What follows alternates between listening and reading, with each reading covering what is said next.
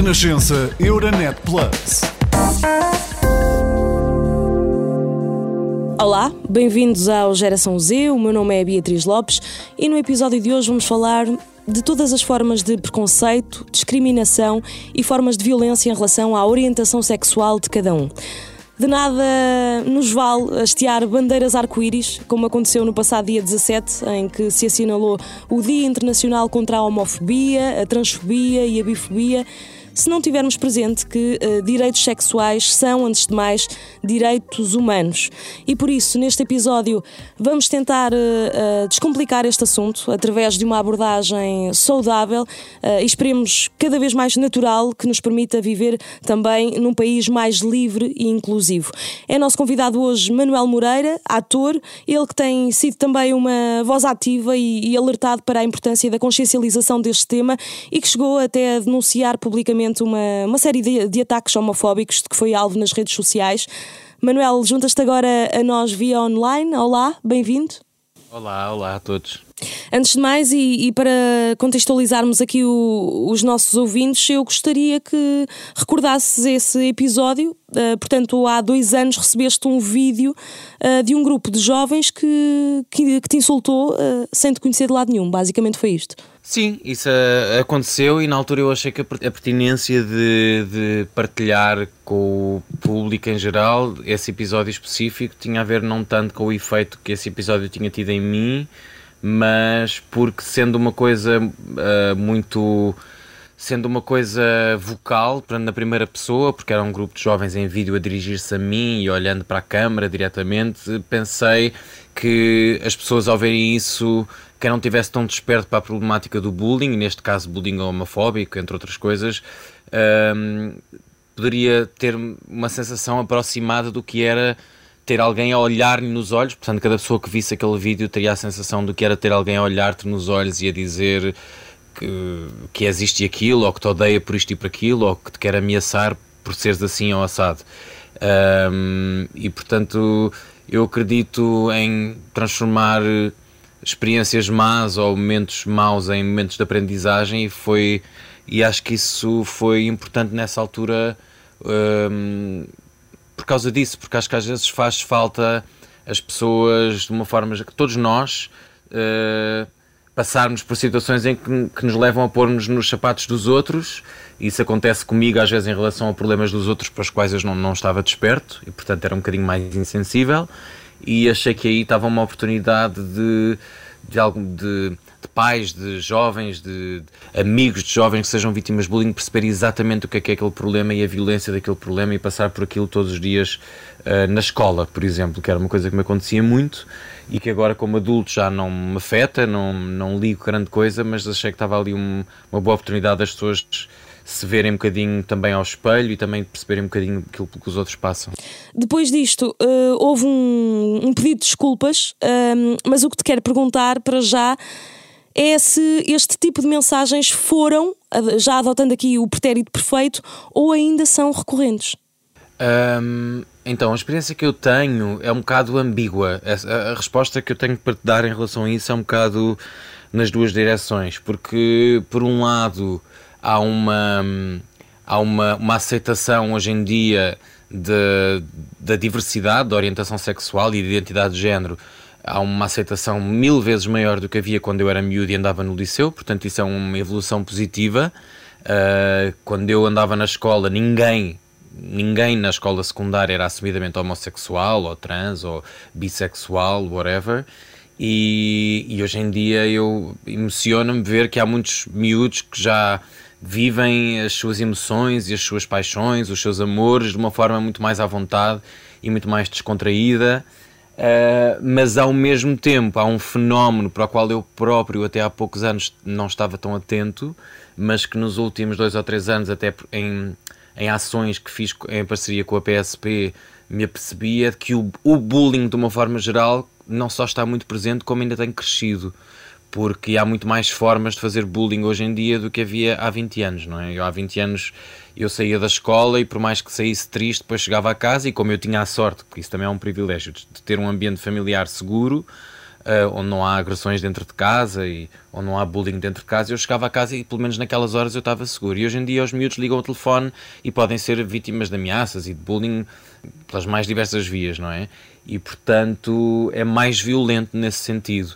E continua a haver escolas em que os miúdos, pelas mais diversas razões, são vítimas de, de bullying. E portanto, portanto, a minha resposta é um bocado ambígua. Há aspectos em que eu sinto que de facto evoluímos imenso mas por outro lado também se abriram muito mais portas para, para, para a violência. Então estamos aqui numa, numa zona um bocado ambígua. Uhum. Na altura em que partilhaste este vídeo, uh, tiveste o cuidado de lembrar que, que já tens uma maturidade diferente e, e uma bagagem, um estofo que, que te permitem lidar e, e, até responder a esta violência gratuita. O que é que dirias a um jovem que nos estará a ouvir por esta altura um, e que ainda não tem as ferramentas emocionais necessárias para, para lidar com estes ataques? Uh, bom, quando nós, quando nós somos muito novos, não é? ainda temos a vida pela frente e a nossa noção do tempo ainda é muito. Uh, é, é, muito dilatada, achamos que tudo é para sempre e, portanto, se calhar a minha primeira mensagem é, é, é uma mensagem que se ouve muito dizer, é um bocado clichê quando se fala deste tipo de temas, mas, mas que é mesmo verdade, que é, as coisas normalmente tendem a melhorar e, e quando, quando chegamos à idade adulta ganhamos defesas e também a nossa independência traz-nos defesas e portanto a, a mensagem que eu tenho assim em primeiro lugar é de que as coisas melhoram de facto com o tempo. Portanto, aquilo que hoje em dia parece que é para sempre, um, sobretudo para quem além da escola também recebe algum tipo de abuso ou desconforto em casa, uh, a mensagem é de que se aguentem porque, porque as coisas normalmente tendem a melhorar com o tempo. Um, e depois é que, é que se alguém se sente abusado por colegas uh, ou por algum tipo de ambiente que frequente, é que tente procurar ajuda nas, junto das entidades nas quais sente mais confiança, seja a direção da escola, seja um professor a quem confie mais, uh, uh, ou que que procure na internet uma liga de aconselhamento, por exemplo, da ILGA Portugal, falando de pessoas LGBTI, ou da rede Execo, por exemplo, que são, estão habituados a trabalhar com, com, com pessoas que são vítimas de bullying e têm com certeza conselhos para lhes dar. E portanto, pronto, é o que eu posso dizer é que, uhum. que se, que se tenham força, que aguentem e que sobretudo percebam que as coisas depois com o tempo tendem a melhorar e não a piorar. Nós temos de estar conscientes de que estas experiências, que no fundo são bullying, como, como bem disseste, uh, poderão dar origem a outros problemas mais graves, uh, enfim, a depressão, uh, todas as consequências lesivas que, que poderão existir ao longo do, do percurso social e, e, na vida social, para não falar em manifestações comportamentais mais graves, como, como o suicídio. No teu caso, e olhando agora para trás, estes insultos que recebeste fizeram moça, uh, deixaram marcas na tua personalidade uh, e na forma como te relacionas com os outros? Bom, há uma coisa que eu reparo muito por entre as pessoas LGBTI que eu conheço, que são muitas, não é? E eu reparo que há um, há um certo padrão, em média, porque não é igual para todos, mas há, há um, há algumas, mesmo para as pessoas que depois durante, na vida adulta se integram muito bem, há, às vezes ficam assim alguns padrões de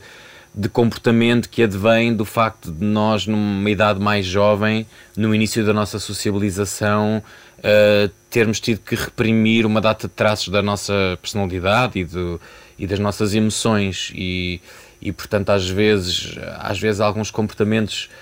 que as pessoas têm mais em adolescentes e que para pessoas LGBTI depois são descobertas só na, na entrada da vida adulta, nomeadamente das relações amorosas, e claro que isso molda a personalidade de, de uma pessoa. Uh, às vezes para pior, outras vezes torna-nos uh, mais fortes e mais resistentes e temos um, assim, uma carapaça mais forte para, para resistir a uma data de coisas. Uh, eu, no meu caso, eu, eu, há uma coisa que eu acho que me ajudou bastante, que foi eu ter começado a trabalhar como ator muito novo e portanto ainda estava no, no secundário e comecei a trabalhar e a sair e a conhecer aqueles meios diferentes e muitas pessoas diferentes e num, num meio profissional que, regra geral, é bastante livre e, e, e, pessoas com, que estão habituadas a pensar sobre as coisas e a ter visões mais alargadas do mundo, e isso ajudou-me a eu sentir mais livre e ver que havia um mundo além daquele mundo que eu conhecia, que tinha imensas coisas boas, mas onde de facto a visão em relação à, à minha orientação sexual e outras coisas da minha personalidade era uma visão muito fechada. Uh, e portanto, isso a mim acho que me ajudou bastante. Nesse sentido, acho que sou um privilegiado. E se calhar também importa deixar aqui uma palavra àqueles que acham que como costumamos ouvir, uh, já não há paciência para este tipo de temas, uh, que orientação sexual é uma escolha, que isto virou moda, que ser homossexual é uma doença. Um, estas barreiras, infelizmente, ainda existem. Sim, não sei se os exemplos que deste são todos muito diferentes uns dos outros. Hum. Há, em relação, eu quero acreditar que grande parte da população portuguesa já não acredita que a homossexualidade é uma doença, uh, até porque nunca foi e, e, na lei já deixou de ser há muito tempo, no ano em que eu nasci, portanto há 40 anos, já é muito tempo. Um, e acho que eu quero acreditar que grande parte da população percebe que a orientação sexual não só não é uma doença, como não é sequer uma escolha. E, mas eu nem sequer sou grande fã desse, do argumento da escolha, porque eu acho que mesmo que fosse uma escolha,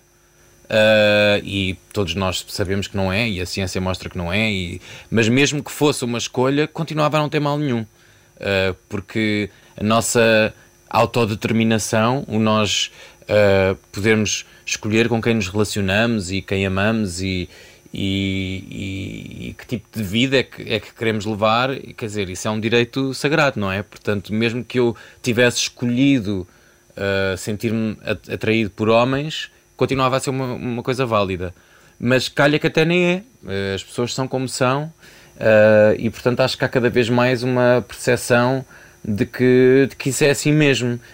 E depois, em relação ao outro aspecto que falaste, que, sim, há, há, há, houve sempre muito essa conversa de que ah, já não se pode ouvir falar disto, mas é normal que quando há revoluções sociais e quando se começa a falar uh, mais a sério, mais. Uh, e a fazer leis sobre determinados assuntos, não é? Ou seja, quanto mais ação há, mais reação há, e portanto, de certa forma, junto de alguns grupos sociais, até se calhar há mais uma reação mais violenta à homossexualidade agora do que havia há uns anos, porque as pessoas veem que isso de repente está-se a tornar aceite e resistem contra isso. Mas no geral da sociedade, aquilo que nós vemos, até pelos estudos que são feitos, é que uh, cada vez a aceitação é maior. Eu, eu acredito mesmo que o problema da violência homofóbica e transfóbica é um problema real e grave que tem que ser combatido, mas é uma é um problema de uma que vem de uma minoria, infelizmente muito ruidosa e que tem a capacidade de fazer mal a uma data de pessoas, mas é uma minoria. Nós sabemos que grande parte da população portuguesa ou está completamente a favor ou então, se calhar, nem pensa muito nisso, não quer saber, tem outros problemas com que se preocupar. E claro que depois a mudança de leis ajuda muito nisso. A, a, a lei às vezes tem que vir antes da transformação social porque ajuda à transformação social. E portanto, se antes da aprovação do casamento entre pessoas do mesmo sexo ainda havia uma percentagem relativamente grande da população que era mais ou menos contra ou que achava que podia ser assim uma coisa um bocado estranha, a verdade é que hoje em dia sabemos que a maior parte da população sabe que não tem mal nenhum, pelo contrário, é só as pessoas a serem felizes à sua maneira. Eu queria ainda falar dessa minoria ruidosa. Hum, acho que não estou a dizer mentira nenhuma quando digo que os homossexuais que não se enquadram em padrões de masculinidade, que são mais afeminados, uh, sofrem mais de discriminação e violência. O que é que dizemos às pessoas que consideram hum, que estas pessoas, que muitas vezes apelidamos carinhosamente, até ou não, uh, como bichas, gostam é de provocar? Uh, pois eu acho que um dos problemas, e às vezes até, até uma, uma, uma, pequena parte da comunidade LGBTI às vezes cai nesse erro, é de nós queremos ser integrados na sociedade por via de uma de uma de uma normativização, ou seja, de uma de uma integração naquilo que é normal, entre aspas. E isso faz com que depois, às vezes, eh, muitas vezes se discrimine quem é menos normativo. E eu acho que uma das coisas muito importantes de deixar bem marcado é que não há formas corretas ou incorretas de ser uma pessoa LGBTI. E portanto, se alguém, até, até mesmo dentro da própria comunidade LGBTI, ouvir alguém dizer uh, ai não, porque aquele tipo de pessoas não ajuda nada à causa, porque são demasiado isto ou são demasiado aquilo, isso é um erro e há que combater, porque não se discrimina ninguém por ser mais assim ou mais assado. Não há formas corretas ou incorretas de, ser uma pessoa LGBTI. Uh, eh, as pessoas são como são e uh, o que é masculino e o que é o feminino são coisas também muito relativas. Há homens heterossexuais que têm jeitos considerados, se calhar, muito menos masculinos do que alguns dos amigos deles, e, e não é por isso que deixam de ser heterossexuais. Portanto, o mesmo se aplica às pessoas LGBTI. Ninguém tem obrigação nenhuma de corresponder a padrão absolutamente nenhum. Olhando aqui também para o papel das escolas, uh, sabemos que a educação tem feito um caminho uh, na linha da inclusão. Ainda há uns dias o governo anunciou que as escolas em todo o país uh, vão receber um guia com orientações para combater a discriminação de género. Um, pelo que li, nestas orientações é garantido, por exemplo, que os estudantes transgênero tenham acesso seguro às casas de banho e balneários e que tenham direito à sua privacidade. É uma boa ideia? tudo aquilo que sirva para fazer com que as pessoas se sintam mais seguras e mais respeitadas é obviamente uma boa ideia. Uh, e portanto, é óbvio que se uma pessoa ainda por cima está numa fase de, de. Todos nós sabemos que a adolescência é complicada numa data de coisas, nomeadamente na descoberta do nosso corpo e da nossa sexualidade e da puberdade, etc. Uh, mesmo para miúdos mais normativos, heterossexuais, cisgênero, etc., às vezes os balneários, as casas de banho são sítios complicados, não é? Ou porque temos vergonha, ou porque também é um dos sítios em que podemos ser vítimas de bullying e tal. Portanto, como é óbvio, se, se, se, se, se há um jovem, uma jovem que, que são trans, por exemplo, e que não se sente à vontade para ir a uma rapariga trans, por exemplo, que não se sente à vontade para ir à casa de banho dos rapazes, mas também não se sente se calhar bem-vinda na das raparigas. Porque não eh, haver condições para haver uma casa de banho para ela poder ir eh, à vontade? Porque não haver pelo menos uma casa de banho em cada estabelecimento que seja uma casa de banho não binária, uma, uma cabine individual que dê para as pessoas irem. Isto é um. Este, estas, este tipo de temas que provocam às vezes tanta discussão e que eu acho que são tão básicos, estão tão dentro da, daquilo que é a essência básica e do civismo e do nosso respeito uns Nós íamos ficar contentes quando os outros se sentem confortáveis, quando se sentem seguros. Uh, uh, devíamos todos ficar mais felizes uh, com isso e, portanto, nem, nem as mulheres deviam sentir atacadas por haver uma mulher nem as mulheres cis deviam sentir atacadas por haver uma mulher trans que usa a mesma casa bem que elas, nem ninguém devia ficar ofendido ou preocupado se uma escola resolver ter uma casa bem específica à parte para miúdos trans ou não binários. Portanto, isto, isto para mim é tão estranho para mim que isto seja uma, uma discussão ou que seja problemático para alguém, custa mesmo entender. A percepção que tenho entre as gerações mais novas é que hum, até já falam sobre este tema com normalidade, mas depois uh, isto não se reflete ou nem sempre se reflete em ações. Uh, Porquê é que, por exemplo, os adolescentes continuam a apelidar alguém de gay como se fosse um insulto? Às vezes são fenómenos culturais que vêm de determinados uh, produtos que são consumidos. Uh, por exemplo, nos Estados Unidos há, há muito essa, essa frase do that's so gay, isso é tão gay, como se fosse assim quase um insulto corriqueiro. Um, e que depois, claro, alguns destes produtos são transmitidos cá também e os miúdos apanham esse tipo de, de frases e daí eu acho da importância de, de nós não sermos preguiçosos em às vezes corrigir as pessoas, não com não de um sítio de altivez ou de quem sabe mais do que os outros, mas num sítio de partilha, de Olha, não te habitues a dizer isso, não te habitues a dizer isso à frente dos teus filhos, por exemplo, porque podes achar que é inofensivo, mas eles depois vão repetir isso na escola, ou, não, ou com os teus colegas de trabalho, ou com os teus colegas de escola, porque este podcast é mais dirigido a jovens. Uhum. Portanto, eh, se estás na escola e se, se alguém usa esse tipo de frases só porque sim, só porque está habituado ou porque viu no filme, porque não dizer, olha, não digas isso. Há sempre alguém que está a ouvir e que se calhar vai se sentir mal e se calhar até vai achar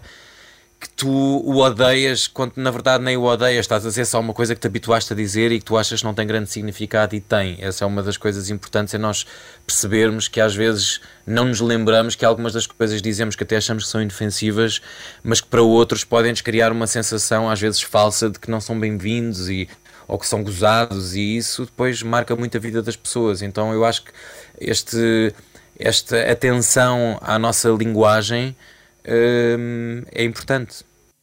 Relativamente à tua experiência e também à, à experiência das pessoas que te rodeiam, um,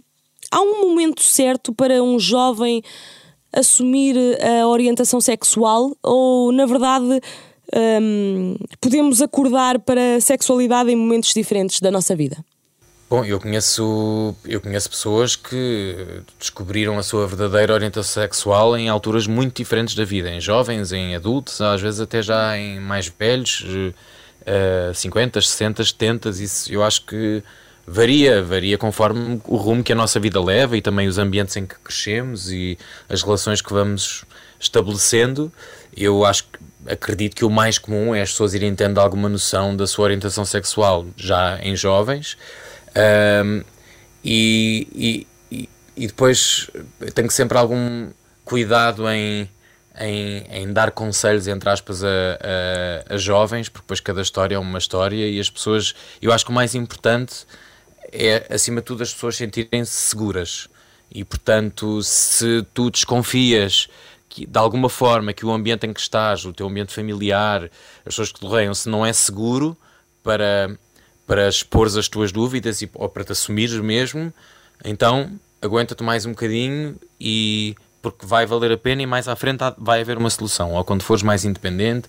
se não, se te sentes seguro e se confias na tua família, se tens um ambiente carinhoso e protetor à tua volta, sim, desabafa, desabafa com as pessoas que te são queridas, põe-lhes questões, pede que elas te façam questões a ti para que, para que partilhem todas essas dúvidas e as coisas não sejam num um tabu, porque quando as, pessoas são, quando as coisas são um tabu durante muito tempo, depois acabamos por ficar até com alguns vícios de linguagem para com os nossos familiares, os nossos amigos, porque desabituamos-nos de partilhar e isso faz com que nos desabituemos de conversar tanto e de partilhar tanta coisa e isso afasta as pessoas.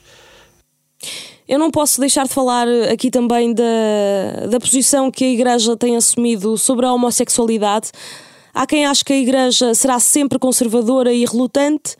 Um, há quem olhe, por exemplo, para as declarações do Papa Francisco e veja até uh, alguns sinais de mudança. Também vês aqui um caminho para a abertura ou não passam de ilusões?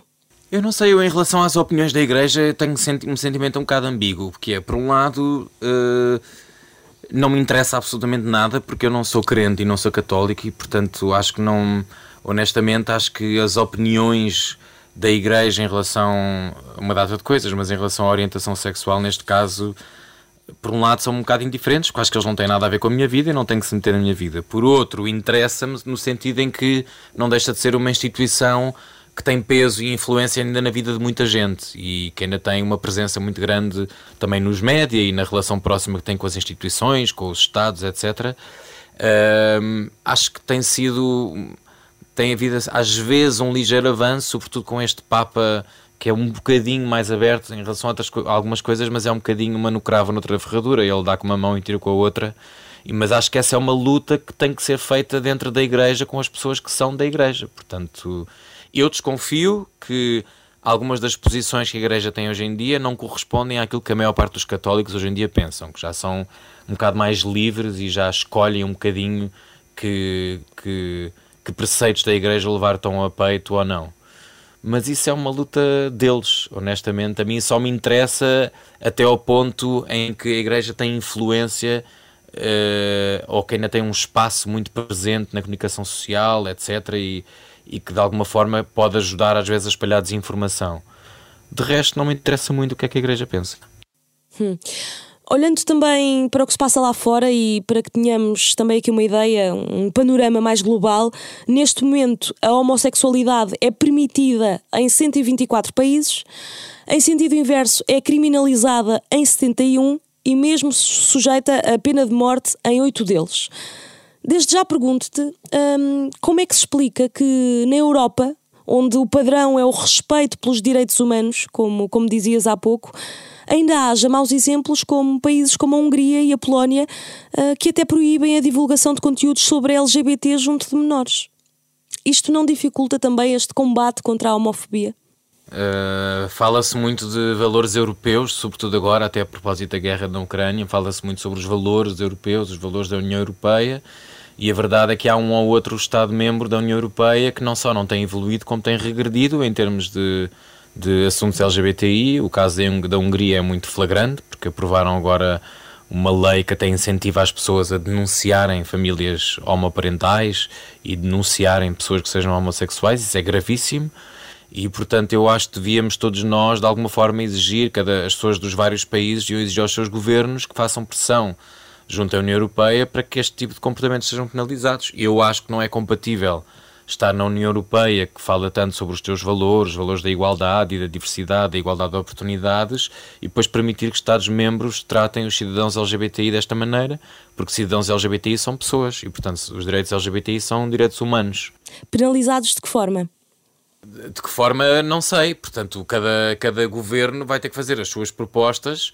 para que, para que. Porque há várias formas de exercer pressão, não é? Isso nem eu nem tu somos especialistas em relações internacionais, mas todos nós sabemos que a União Europeia, quando quer, consegue pressionar os Estados a, a, adotarem, até porque, porque tratando-se de direitos humanos, são coisas de, de, de de direito, não é? E, portanto, é para isso que existem os, os tribunais dos direitos humanos, é para isso que existem uma data de mecanismos e instituições na União Europeia para pressionar os Estados a, a, a, tratarem bem os seus cidadãos, não é? Na minha opinião, não é compatível fazer parte desta família que é a União Europeia e depois andar a fazer uma caça às bruxas uh, a uma parte da população.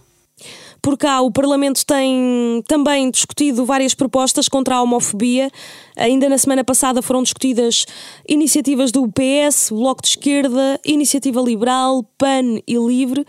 um, que propõem, por exemplo, nomes neutros, cartões de cidadão sem género, alterações ao documento de identificação gratuitas. Uh, estamos a dar os passos certos também ao nível de, da adoção de, de, políticas públicas? Eu acho que todas essas coisas são passos naturais de, de, de descomplicar aquilo que, não, que não devia ser complicado, não é? A forma como nós nos identificamos, ou seja, tudo aquilo que facilita a vida a um grupo de pessoas que ainda têm uma vida um bocado de dificuldade, às vezes em pequenos pormenores do dia a dia, mas que não muda em nada a vida das outras pessoas, como é, por exemplo, o facto de nós passarmos a permitir uh, nomes que não são tão conotados como masculino ou como feminino, que é uma coisa que não prejudica nada nem a tua vida, nem a minha, nem de ninguém. Ou seja, há uma lista de nomes permitidos em Portugal e se calhar podemos acrescentar mais uns quantos, ou um, num documento de identificação deixar de ser obrigatório que tu ponhas lá um M ou um F, tudo isso tipo, são, são, no fundo, são descomplicações que eu acho que são sempre mais do que bem-vindas. É uma coisa que, obviamente, tem que ser estudada, a melhor forma de serem impostas em prática, não é? Porque as burocracias têm os seus trâmites, mas tudo isso para mim são coisas que não requerem grande. Hum, preocupação, é o que é, são pequenos passos no sentido de descomplicar a vida de um grupo de pessoas, é só isso. E, e há alguma medida em especial que, te, que olhas lá para fora e que, que já esteja implementada no, estrangeiro e gostarias de ver implementada em Portugal, por exemplo? Eu acho que em Portugal há muito, uh, temos mais coisas para implementar na forma como nós lidamos no dia a dia com as questões e como debatemos as questões e como reagimos às questões, porque nós na prática a nossa lei já é bastante avançada ainda há coisas por fazer, algumas dessas coisas burocráticas de que falavas, algum acerto numa outra lei que ainda precise de, de, ser acertada, mas eu tenho bastante orgulho de viver num país em que eu acho que a lei, as leis uh, no geral, já são bastante avançadas e, e são bastante respeitadoras do, das, pessoas, das pessoas LGBTI. Nos, no último meio dos anos foram feitos vários avanços que eu acho bastante importantes no que diz respeito à autodeterminação de pessoas trans, um, os, o ter deixado de ser permitido fazer eh, cirurgias em, em bebés intersexo. Quem não sabe o que é, não temos tempo agora aqui de explicar, mas procurem, googlem e, e vejam, que eu acho que é uma realidade que muita gente desconhece, mas que afeta para aí um, uma em cada 1500 pessoas são, são pessoas intersexo e que às vezes vêm a sua vida dificultada Uh, mas as nossas leis têm sido alteradas no sentido de facilitar as pessoas intersexo, são pessoas como eu e tu, e hum, portanto tenho orgulho de, ter um, de viver num país em que as leis já são bastante avançadas. Portanto, eu nem sequer, felizmente, nem sequer me lembro de imensas alterações que seja preciso fazer à lei. Acho que temos que mudar muito mais coisas no nosso dia a dia, no sentido de não sermos tão reativos às, da, às mudanças da linguagem uh, e de aceitarmos mais os outros como eles são e, e não termos medo de partilhar uns com os outros aquilo que nós achamos que são uh, as coisas menos corretas que os outros dizem ou que fazem e assim vamos crescendo uns com os outros. Manuel, para terminar, um, hoje tens 40 anos, no domingo já serão 41, julgo eu. Sim. Se te voltasse a fazer esta entrevista aos 50 anos, achas que seria muito diferente? Eu espero que seja diferente para melhor. Espero que já não seja preciso fazer tantos eh, podcasts sobre, sobre aceitação e sobre tolerância e contra o bullying, etc. Um, espero, espero que daqui a 10 anos tenhamos continuado no caminho em que, com estas alterações que nos últimos 20 se fizeram e que me emocionam tanto de ver os miúdos estão mais à vontade para viver as suas vidas e, e de serem mais tolerantes uns com os outros e de, e de ver jovens adolescentes a poder viver as suas dúvidas e, as, e a descoberta da, do amor e da sexualidade exatamente da mesma maneira que os outros todos, ou seja, jovens LGBTI viverem essas descobertas todas exatamente com as mesmas dúvidas e as mesmas dificuldades que os outros e não com dificuldades acrescidas. Espero que continuemos nesse sentido. Obrigada, Manuel. Uh, e esperemos que, que um dia já não seja necessário convidar-te, de facto, para, para discutir pelo menos este tema em concreto, que isto passe a ser uma, uma não questão uh, e que percebamos que, independentemente de quem amamos ou da forma como nos definimos, como disseste, a verdade é que devíamos ser iguais, pelo menos em dignidade e em direitos. O Geração Z volta daqui a 15 dias, dia 7 de junho. Até lá. Renascença Euronet Plus, a rede europeia de rádios para compreender melhor a Europa.